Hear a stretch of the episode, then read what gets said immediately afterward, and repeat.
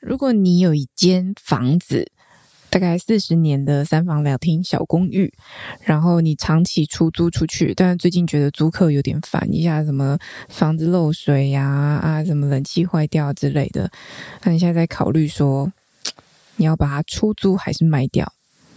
你会怎么选择？卖掉。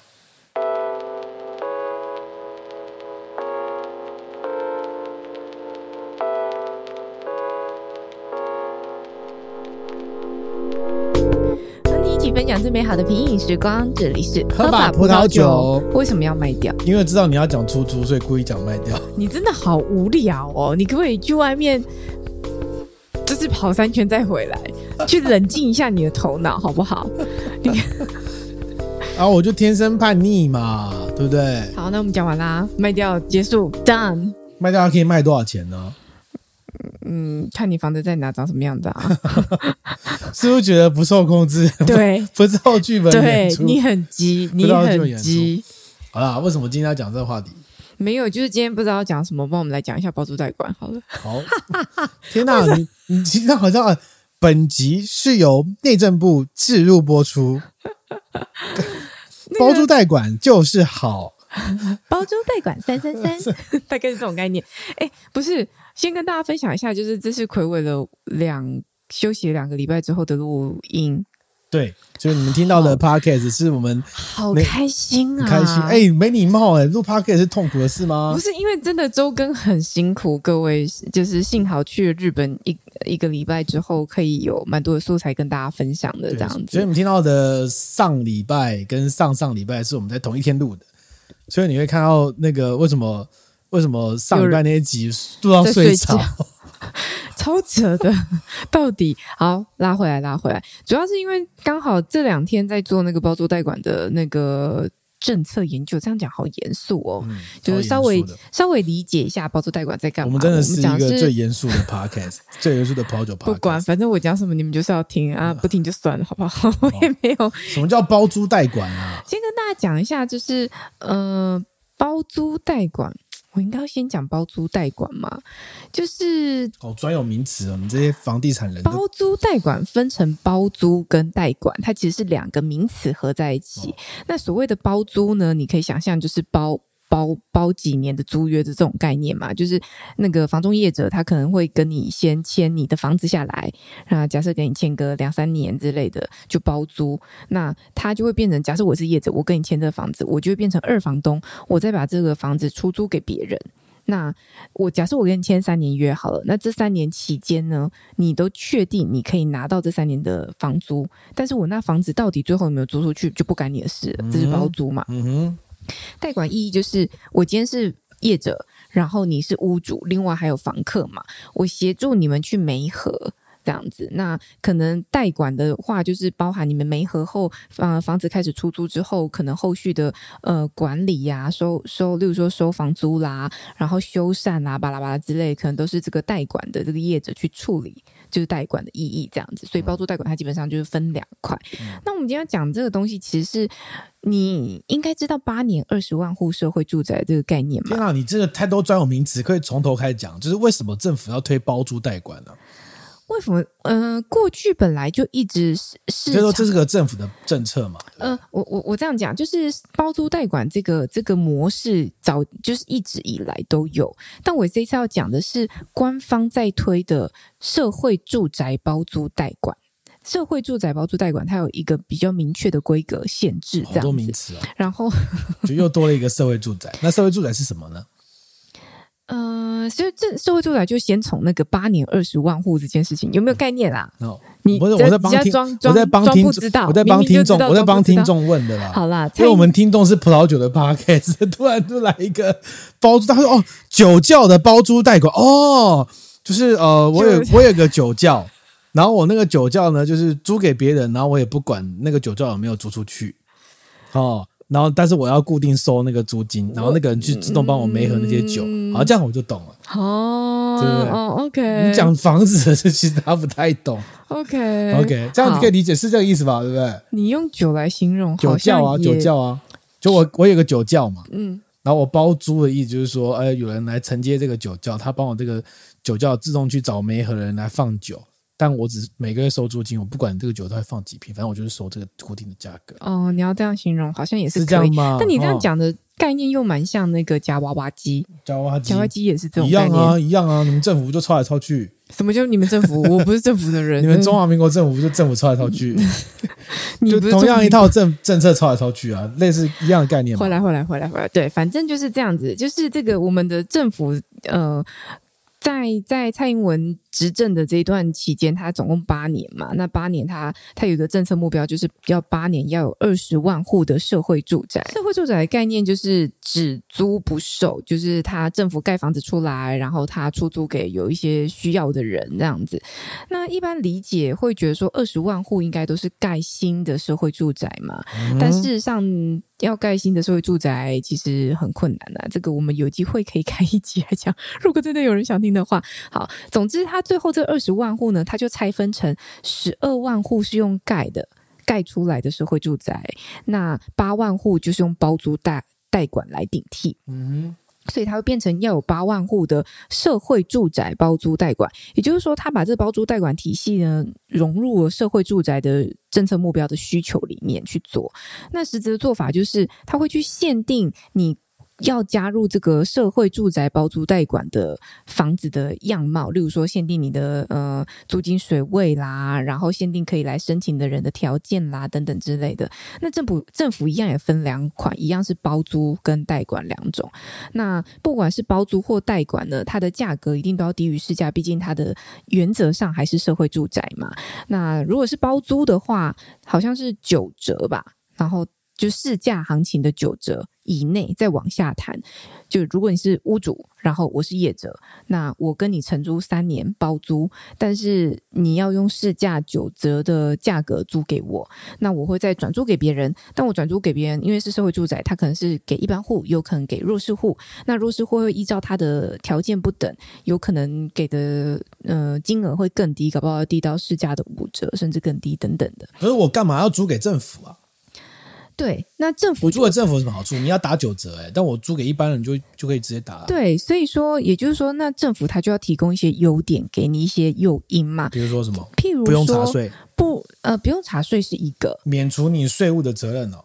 对，哇塞，那我公益出租人在呃住宅法里面就有规范，但是我租给一般的房客，我也不用缴税啊，你抓不到我啊。呃那个不叫不用，那个叫做逃税啊！我就是没有报嘛啊！我租给你，反而浮上台面，你以后就知道我有租房子啊。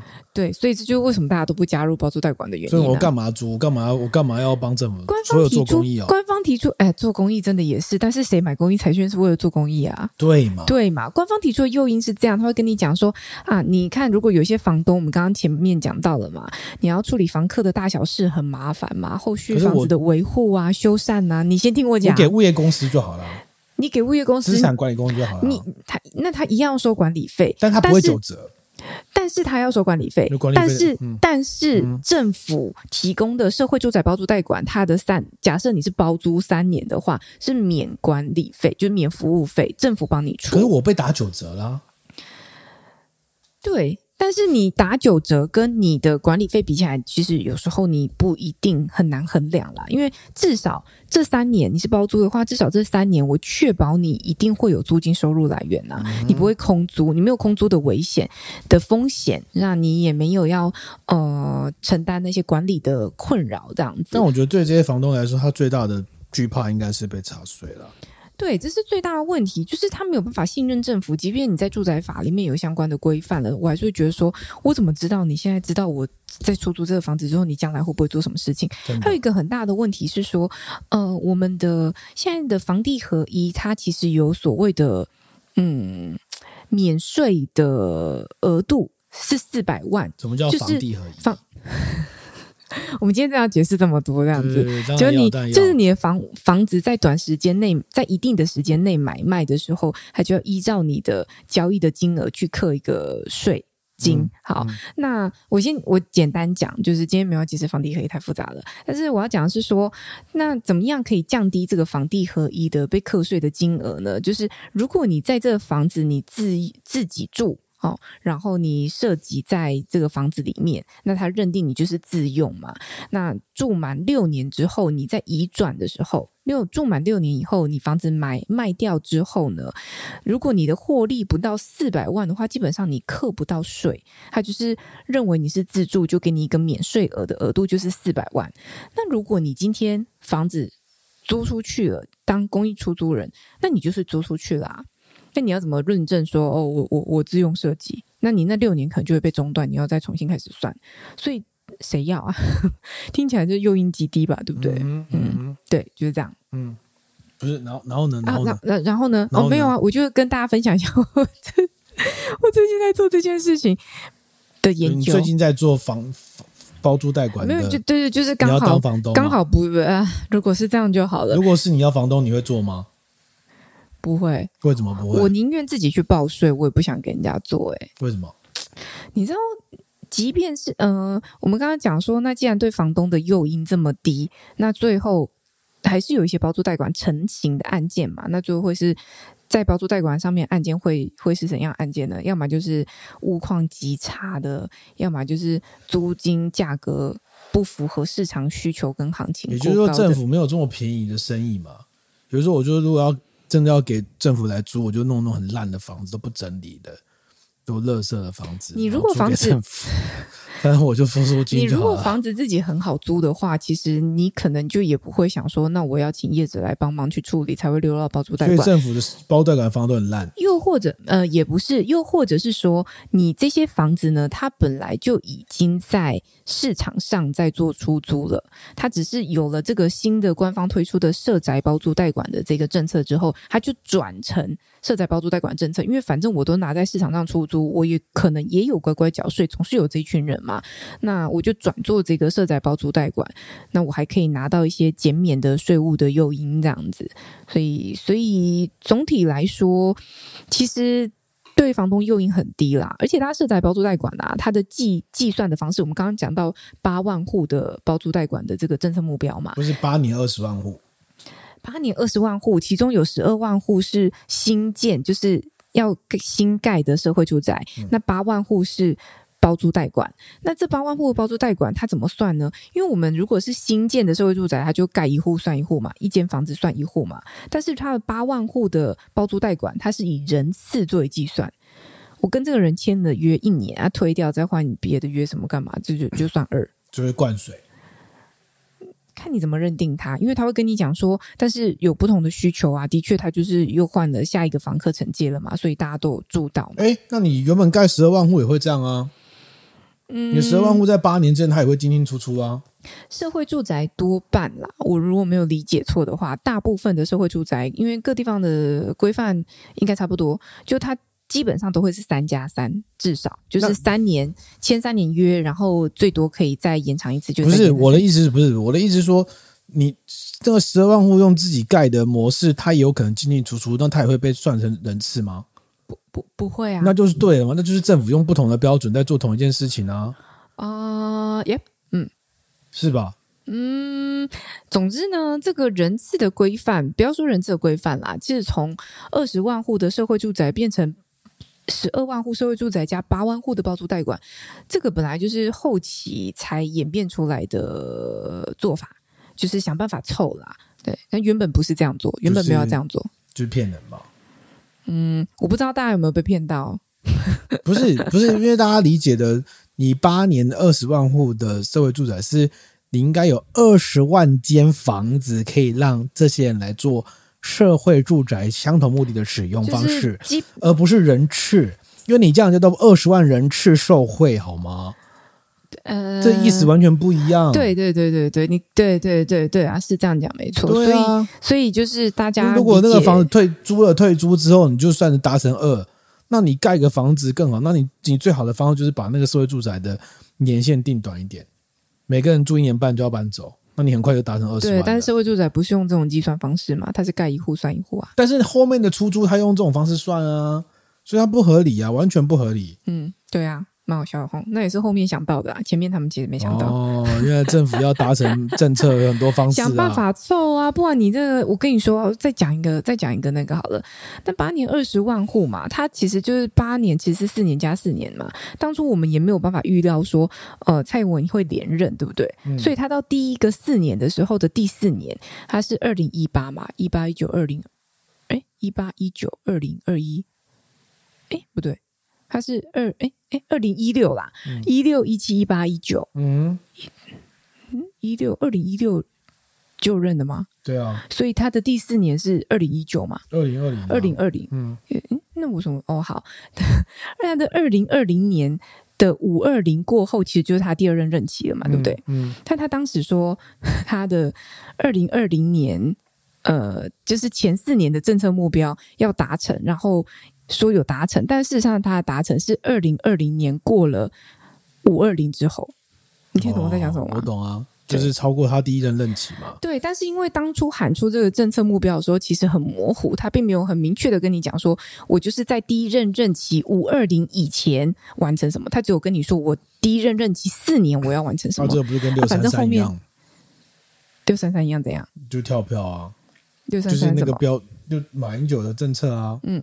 愿闻其详，什么什么经济成长率六 percent 啊，嗯，失业率三 percent 之类的，嗯嗯，啊，结果最后有跳票，没达到，因为他碰到金融海啸，所以失业率爆，失业率爆掉，然后经济成长率也达不到，到最后更惨这样子。之类的啦，之类的，对啊，对对对对，所以就是这样喽，所以总之这就是一个。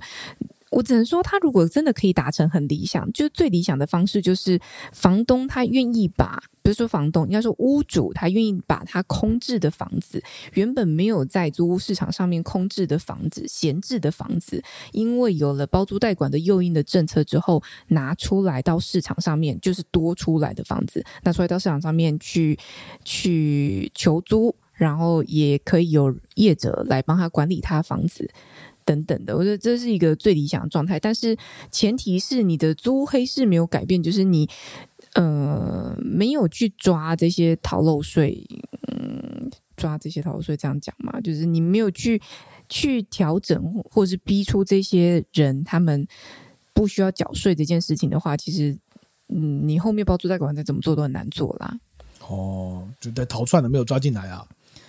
就是对啊，就是在他还是可以不用缴税的情况下，他为什么要去做一个哦？我要缴税，我只是可以缴的比较少，或是我要经过很多努力，我要申请文件，我要干嘛干嘛，提出什么很多的单据啊，然后去获得什么修缮补助什么补助，然后最后跟你说哦，好，我这样看起来我好像是不需要缴到税，但太累了吧？我不如躲起来比较方便，对不对？我跟房客讲好就好了，对啊，没错，对啊，所以就是这样。嗯，以上，我刚才我刚才想到说，哎，我们这种讲话方式真的蛮像我们上上上集有一个那个听众说，我们这种模式真的蛮像，就是一般大家在喝酒的时候这边闲聊啊，讲干话。我们会说，哎，你妈喝酒要讲这么严肃的事情吗？对，我们就是一个最严肃的八九八九 podcast 的。因为回过头来说，我们真的是在葡萄酒频道里面讲很多严肃的东西耶，轻松跟严肃都有在讲。还有那个啊。就是什么辨别歧视的网站有没有？哦，那个东西真的什么善良的歧视主义者之类的，我们真的什么都讲了，什么都讲了。对，就上次我朋友也在跟我讲分享说他他讲歧视的事情，就是我朋友跟他老婆在台中嘛，那呃台中市就是。市区有一区会特别有很多的外籍工聚集，这样。嗯、那之前他老婆可能有讲过，就说啊，觉得那边很乱，看起来很可怕，或什么什么之类的，大概大概有类似这样的负面评语。然后，然后我朋友就跟他老婆说，那如果那边现在聚集的都是日本人，你还会这样想吗？哦，等嗯，顿时觉得好像去那边很潮，会不会？Okay, 嗯、有可能，对，对啊、所以我就说啊，那我推荐你可以听我们哪一集，然后我下面那个网址还有什么呃什么歧视。测验你可以去玩看看，这样子没有听吗？他有，你说他有听吗？嗯，嗯我觉得应该没有。那就是啊，那叫做什么什么联想测验啊？忘记了。对，就测验你有没有歧视就对了啦。对，或者测验你歧视的类型，例如说老人、嗯、小孩，呃，或者是白人、黑人之类的。嗯，嗯我们就是因为闲聊的题目这么多元，所以跟大家报告一下，你现在如果是因为葡萄酒的关系而收听我们节目，那我们要恭喜你。因为你现在听到的是全繁体中文，不要全中文界唯一一个，唯一一个哦，嗯，仍有在更新的葡萄酒 Podcast。但是你之前不是讲过吗？你不是说我们本来就是唯一还有在更新葡萄酒 Podcast？因为陆续陆续还有人在更新啊。哦，但是我们在现在这个时间点，就是二零二三年的三月，我们是所有的 Podcast 中文 Podcast 里面唯一一个。人持续在更新的 podcast，那我问你，怎么样确定其他人没有在更新？万一他是年更，可不可以？也没有啊，就是没有啊，年更都没有，没有。那双年更没有，双年更还要双年还要更吗？双年更就停经的吧，那就不叫更了吧，好不好？不要再想，他不会来的，不行吗？他不会来了，不要再想，好没礼貌哦。OK。哦，那既然是葡萄酒 Podcast，我们还是要讲一下葡萄酒的东西啦，好不好？跟包子代表没有关系，没有关系，没有关系的。知道我们今天这一集都讲的就是超严肃，三集讲日本之后，接下来都要讲严肃的题目，就对了。好可惜哦，其实我还想要多做一点日本的素材出去，再出去玩就好了。啊，再去玩。我们今天会讲到一点点，对，很棒哎！什么时候啊？我期待哦，期待哈，嗯，加油。好，我们现在要宣布一下呢，我们今年喝吧葡萄酒再度成为。二零二三年台北国际葡萄酒展的合作媒体，嘿，这是我们第二年，第二年变成他们的合作媒体啦。是的，然后这个台北国际葡萄酒展今年是十第十，迈入第十二年了。哎，你怎么突然间要讲这个？好，然后对对，没有，哎，你都忘记我在干嘛？你都忘记我们这段期间我们在干嘛？对哈，这个台北国际葡萄酒展呢，他们今年将在五月二十六到五月二十九在世贸一馆举行嘛，五月二十六到五月二十九。然后因为今年他又邀请我们来跟他们合作，然后。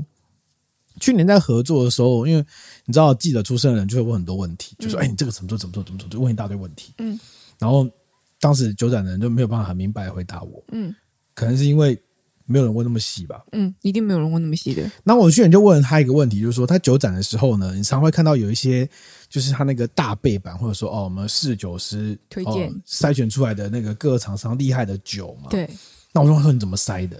他去年没有很明白的回答我。嗯，但他们今年干脆呢，请侍酒师到现场来的时候，就直接请我过去，嗯，请我过去参观他们侍酒师的评选活动，嗯嗯嗯。所以今年呢，就是我有去看了一下他们评选的活动。那他今年这个活动设计很有趣，是他们请侍酒师协会呢邀请的北中南东的各地的侍酒师，应该有十位左右，嗯，一起来评选。酒展呃酒酒商参展的葡萄酒，嗯，那他们这参展的葡萄酒大致上分为是这样啊。如如果你今年会去看酒展的话，我可以跟你讲他怎么选出来的。大概就是每个参展酒的酒商，他只能提报最多报名五五款酒。那这五款酒会分成类别，比如说你是红酒、白酒、粉红酒、气泡酒，或是所谓的特别酒款。特别酒款就是威士忌啊、琴酒啊，或是加烈酒之类的。然后每一个类别再分成是一千元以下、两千元以下、三千元以下。不同的类别，然后今年好像总共有，哎，他总共有好像七十几款酒报名参赛，然后就是让侍酒师这么一直喝，一直喝，一直喝，一直喝，然后评选这样子，然后他根据外观啊、颜色啊、风味，然后最后选出平均的这个就是最高的酒款，嗯，然后就会在就是那个酒展上宣传。最后选几支啊？我其实不知道哎、欸，因为因为因为红酒、白酒。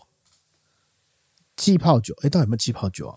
哦，其实那个、嗯、那个单子我没有拿，我有拿到，但我没有拿过来。就是、嗯、就是它每有些类别是它会分成不同的价格嘛，但有些类别就像像粉红酒，它就没有再分价格，因为参赛人太少了。嗯，那特殊酒款也没有再分，也没有再分价格的的类别组，所以最后选出来应该会有七八支，应该是跑不掉，七八跑不掉。对，然后我今天大概也跟现场也跟一些侍酒师聊了一下，然后。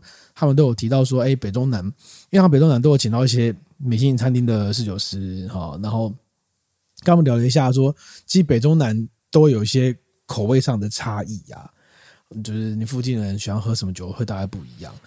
我其实不太晓得，原来北中南真的口味上的差异哦，我真的呃，应该大概只知道说台南人可能真的吃比较甜这样而已，嗯嗯，那是一个对刻板印象。那对。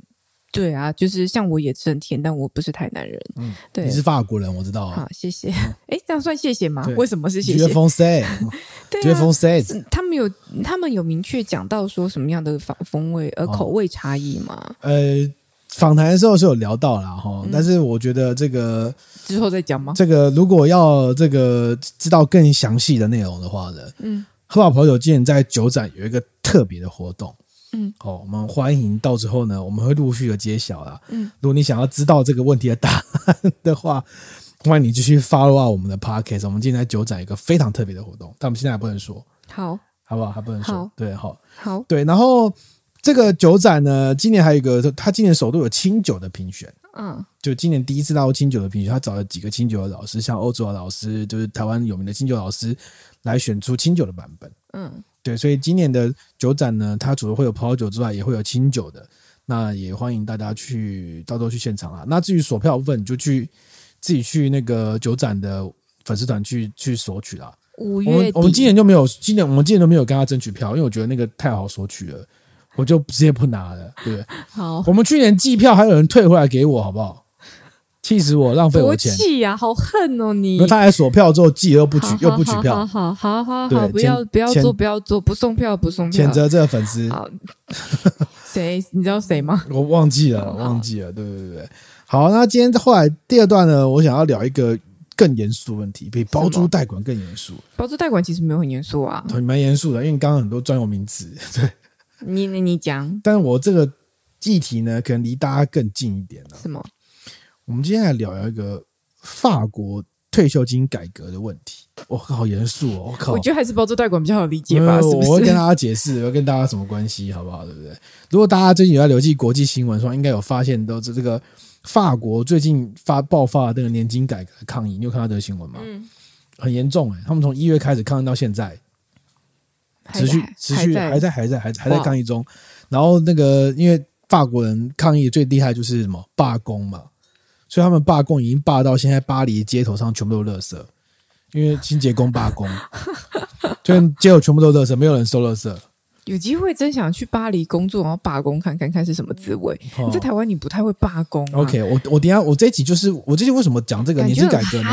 就是这个罢工呢，其实其实有一个有一个经典的画面呢，是跟。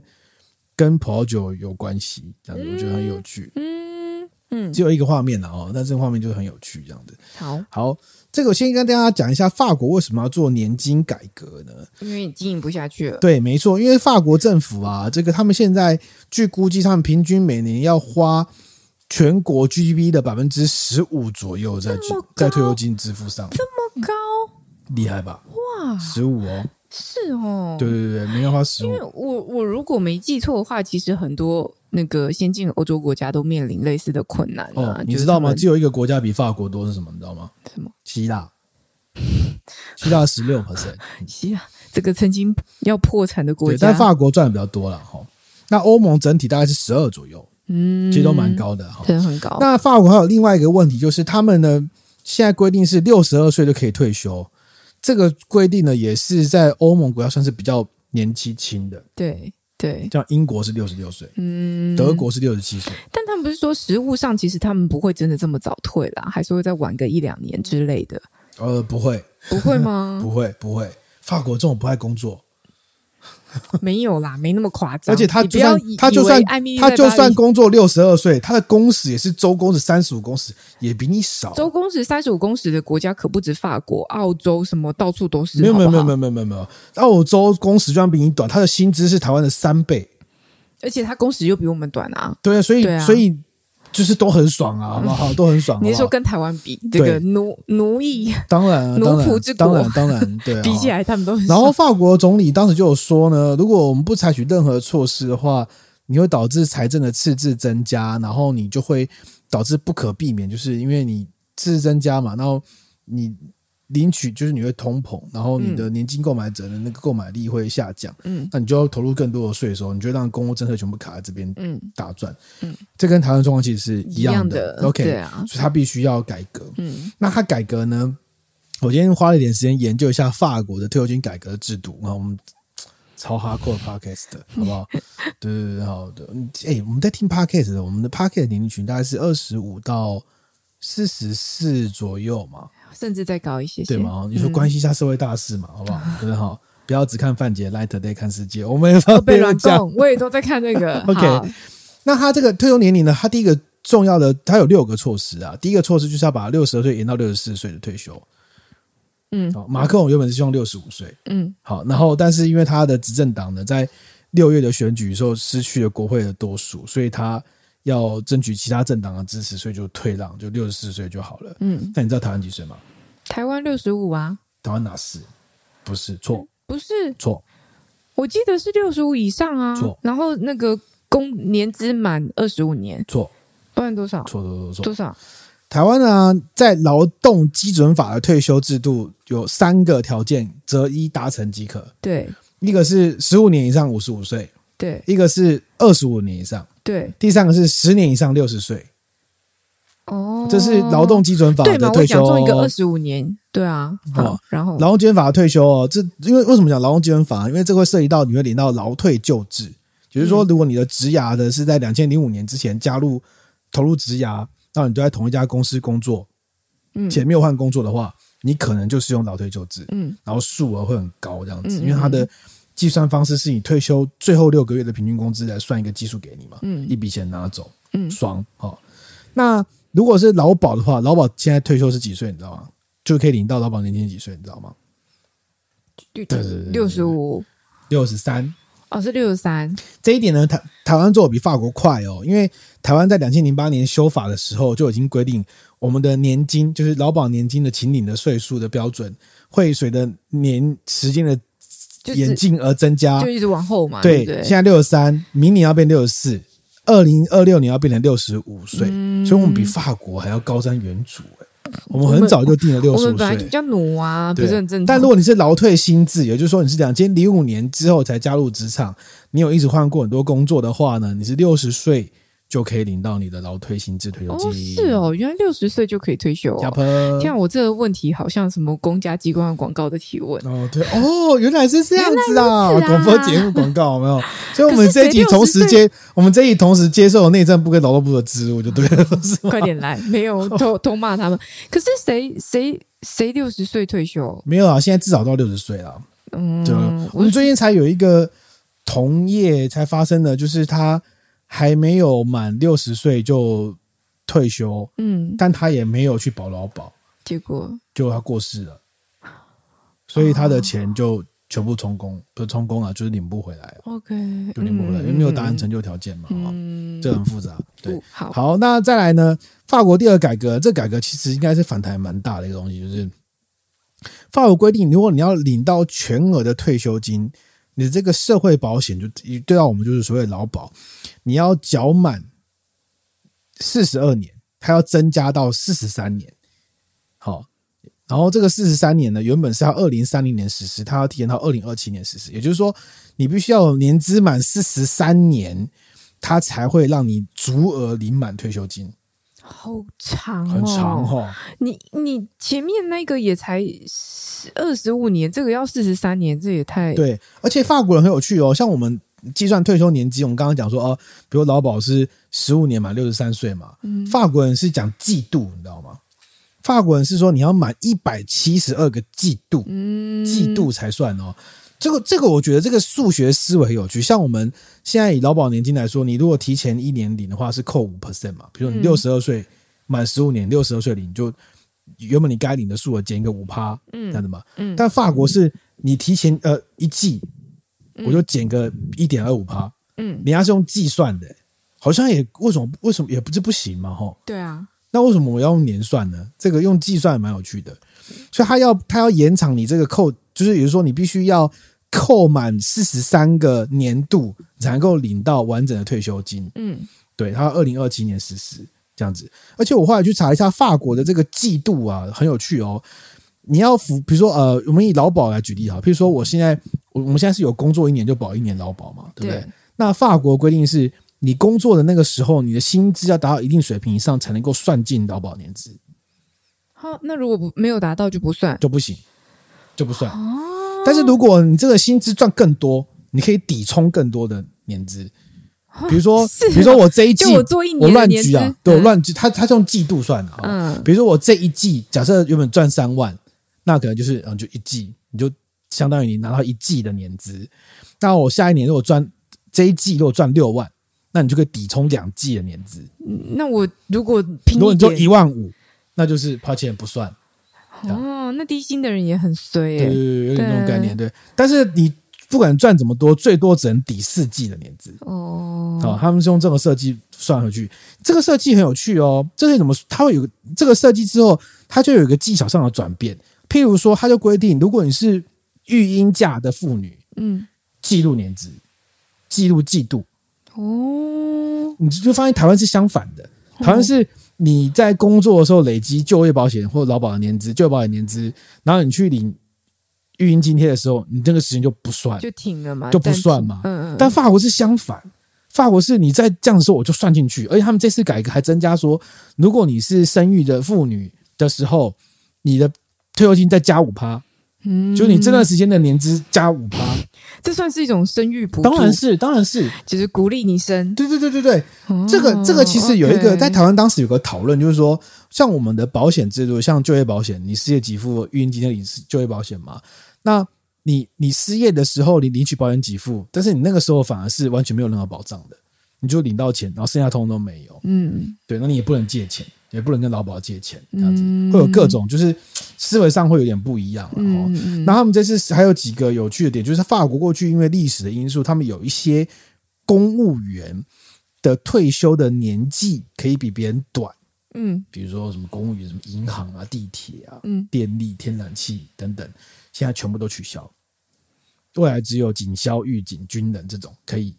提前退休，嗯，剩下都取消，嗯，理解。那他们，你刚刚不是说四十三年很长吗？对啊。那法国这次的改革又有注意到这个部分，他说，嗯，四十三年，我靠，那如果你是年纪很轻的人，他是要做多久，对不对？嗯、所以他就缩短，就说二十岁以前就开始工作的人，你可以提早退休，提早两年到四年不等，对不对？他有缩短，但是你还是要工作四十三年哦，只是年纪变短了，这样子，好。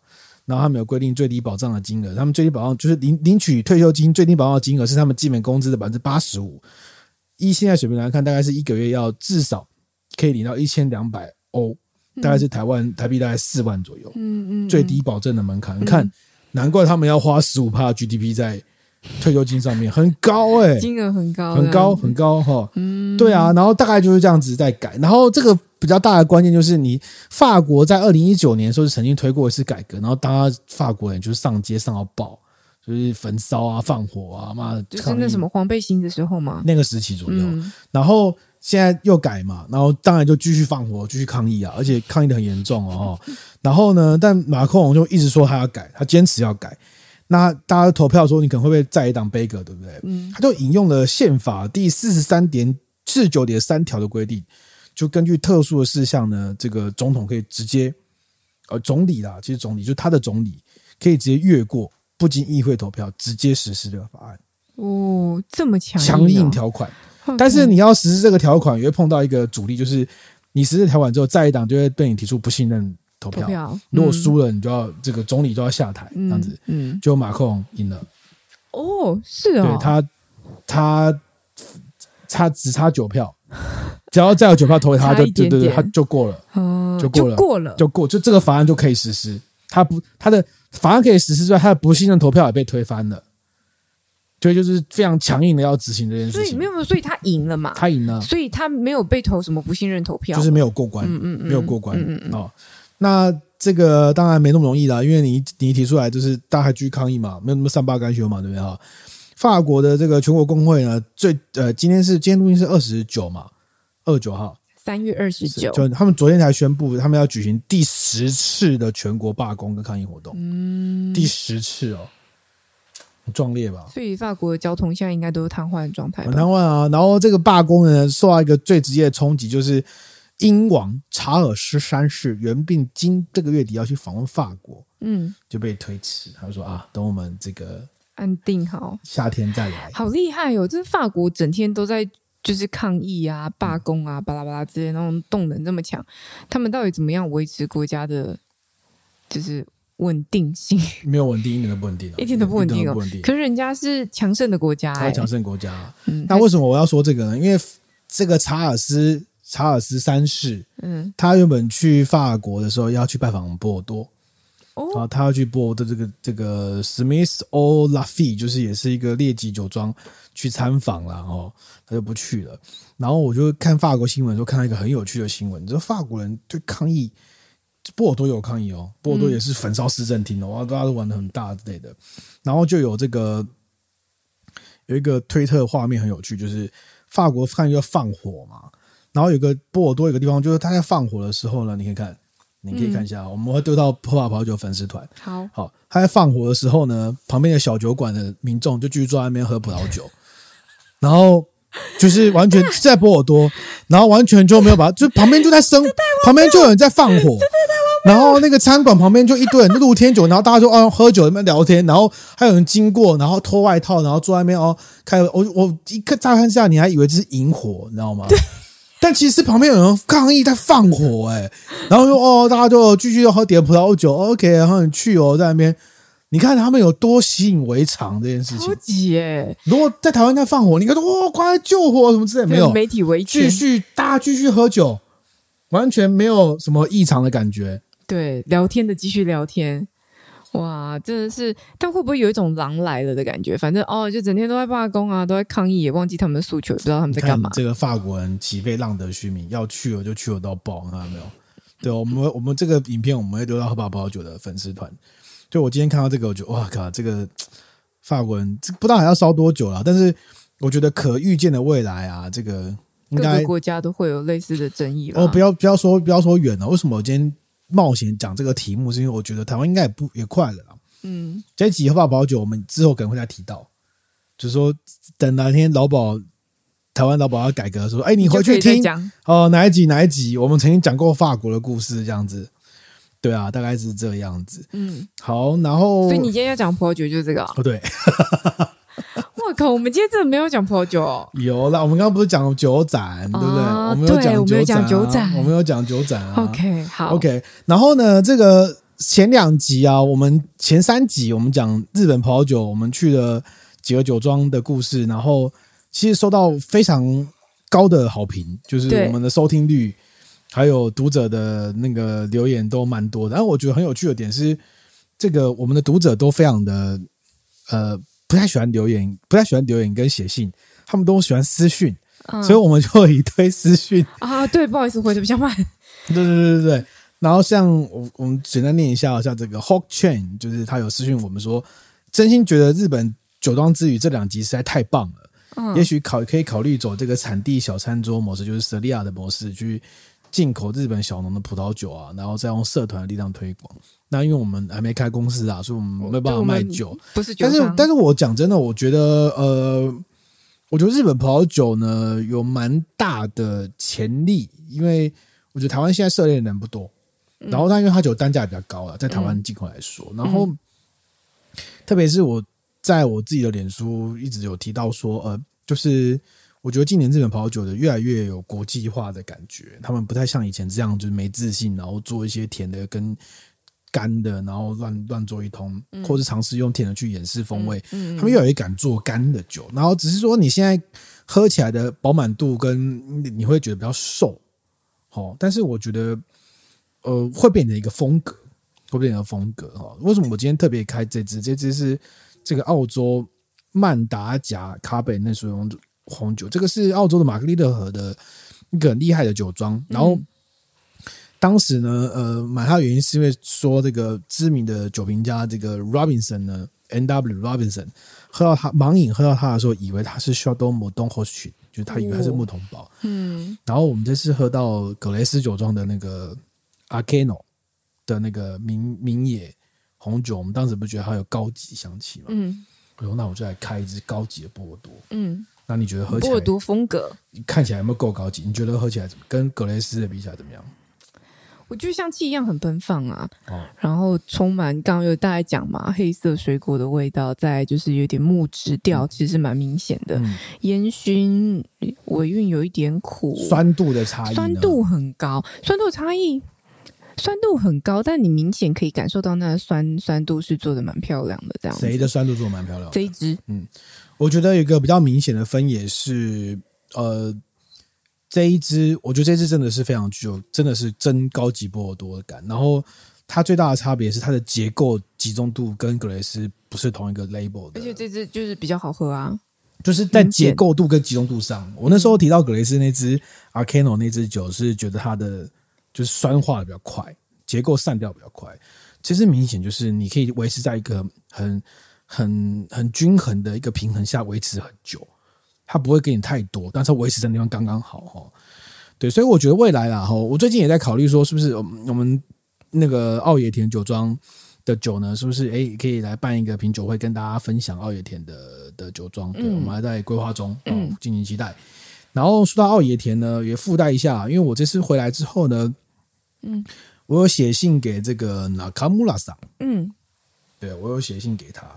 然后呢，这个你要分享啊？对对对对对对，他写他回信的内容这样子吗？对对对对，我只是我只是跟他聊一下说，因为那时候他有提到说。呃，就是奥野田开始有用一些这个日本橡木桶，然后我就很很好奇，问他说：“哎，那你们日本橡木桶的葡萄酒啊，是有在卖吗？或是说哦，或是怎么样？有有有有怎么在做之类的？”那他有简单的回我一下，回我一下这个内容，而且他的回应好像还蛮长的。对，就是我问他说呢，这日本橡木桶到底是？风味上有什么样的差异？那他他非常认真的回复给我他的理解了哈，嗯，他的理解是这样，以下是他的说法哦，就是那卡穆拉桑，他说，美国橡木呢大概是树龄二十年到四十年的时间，然后它可以产生一些甜味，好，但是容易产生一些对桶的印象，就是容易形成桶的印象，嗯，但是它可能会。它它的意思可能会对原本葡萄的那个感觉，葡萄的味道会有一些影响，就它比较强烈嘛，对不对？那法国橡木桶树龄可能四十到六十年，可能需要更长的时间。嗯，然后嗯，可能会不比较温和跟细腻，然后对烘烤影响更大。那我这边我这边我的附注一下了哈。一般来说，美国橡木呢，它虽然需要的树龄比较短，但它也比较不容易漏液。它密封性比较好，哦，所以你就知道为什么西班牙人的橡木桶啊用美国橡木，西班牙的酒很喜欢美国橡木，除了便宜之外，西班牙的酒喜欢放很久，耐用哦，对，好耐用。嗯、那法国橡木就比较漏液，所以你要修补啊，成本上会更高。好，那对中村先生来说呢，这两个呃酒的制成方式也会不一样，它主要指的是切割的方式啊。那我这边就不细谈，大概是说。你去切割那个木的时候，你怎么切法会影响你怎么制作项目的问题。那以切割的方式来说，美国橡木的产量会比较高，漏液又比较少；但法国橡木的产量会比较低，而且可能会漏液。那他们现在用的，他们在酒庄用的小橡木呢？好是、欸、很有趣哦，因为中呃奥野铁酒庄，如果你去酒庄参访的话，通常酒庄的那个如果它是放红酒的橡木桶，中间会漆成红色嘛。因为你会滴的，刚才把它切成红色。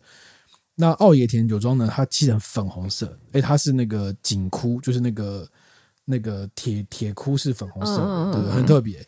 他说呢，他这个他在酒厂上有用一些日本的橡木桶，是用日本的橡树制成，它来自于山梨县的一个水源，然后这个树龄呢是九十年哦，哇，很久哎，哇，这个成本听起来很贵，嗯，然后他觉得口感很细腻哦，然后。等于说你用比较老的来做项目，那你年轻的就可以继续长，就可以符合一些这个永续发展的做法。嗯、好，那制成的方式呢？这个呃，他们也觉得说，呃，说他们现在目前酒庄拿这个日本的橡木桶来放的是 Chardonnay、嗯、甲州跟梅洛。嗯，那目前还是一般会放在日本橡木桶放三到六个月左右，但是。他说这是一个试验的计划，嗯，目前还没有在酒庄贩售这些葡萄酒。嗯嗯嗯。那我其实应该讲说，如果你要卖的时候，特别一定要跟我说，很想喝看长怎么样。他会不会以为你要进？对对对对，那他就说这个还是起步阶段呢哦，就是还要还要再去多多不同的 try 啊，对。然后我们也把这个最新的知识带给我们读者，OK，不毕竟我们是唯一的唯一的包邮 podcast。真是，你知道我妹现在还在帮我妈他们看机票，嗯，就是用亲友票去搭嘛。嗯，现在就是接近这个樱花季，其实差不多已经是樱花季了嘛，在日本。嗯，她看了一下四月初的清明廉价的福冈的机票，居然一个人只要一千多，商务舱哦，好棒啊，很棒的，一千出哦，好想去哦，好棒！福冈好像没有葡萄酒厂，太热了。哦，好棒！有樱花啊，你可以搭 JR。福冈就只能那个了而已啊，那个就只能那个什么，那个看一下有没有烧酒之类的吧。哦，OK，好，我们另外也有读者呢来私讯问我们说，啊，他刚好也要去日本玩呢，然后就是一路 follow 我们的去的那些酒庄，然后说我们哎，那听到我们介绍的奥野田酒庄出酒酒怎么那么便宜？然后他也问我们说要去住哪个饭店这样子，对对，所以我们这一集真的是获到广泛的这个热烈的好评啊，之类的，嗯嗯，嗯，好评啊，所以觉得怎么样？就是觉得很不错，觉得应该要多出国一下，下次就在国外直接录一录好了。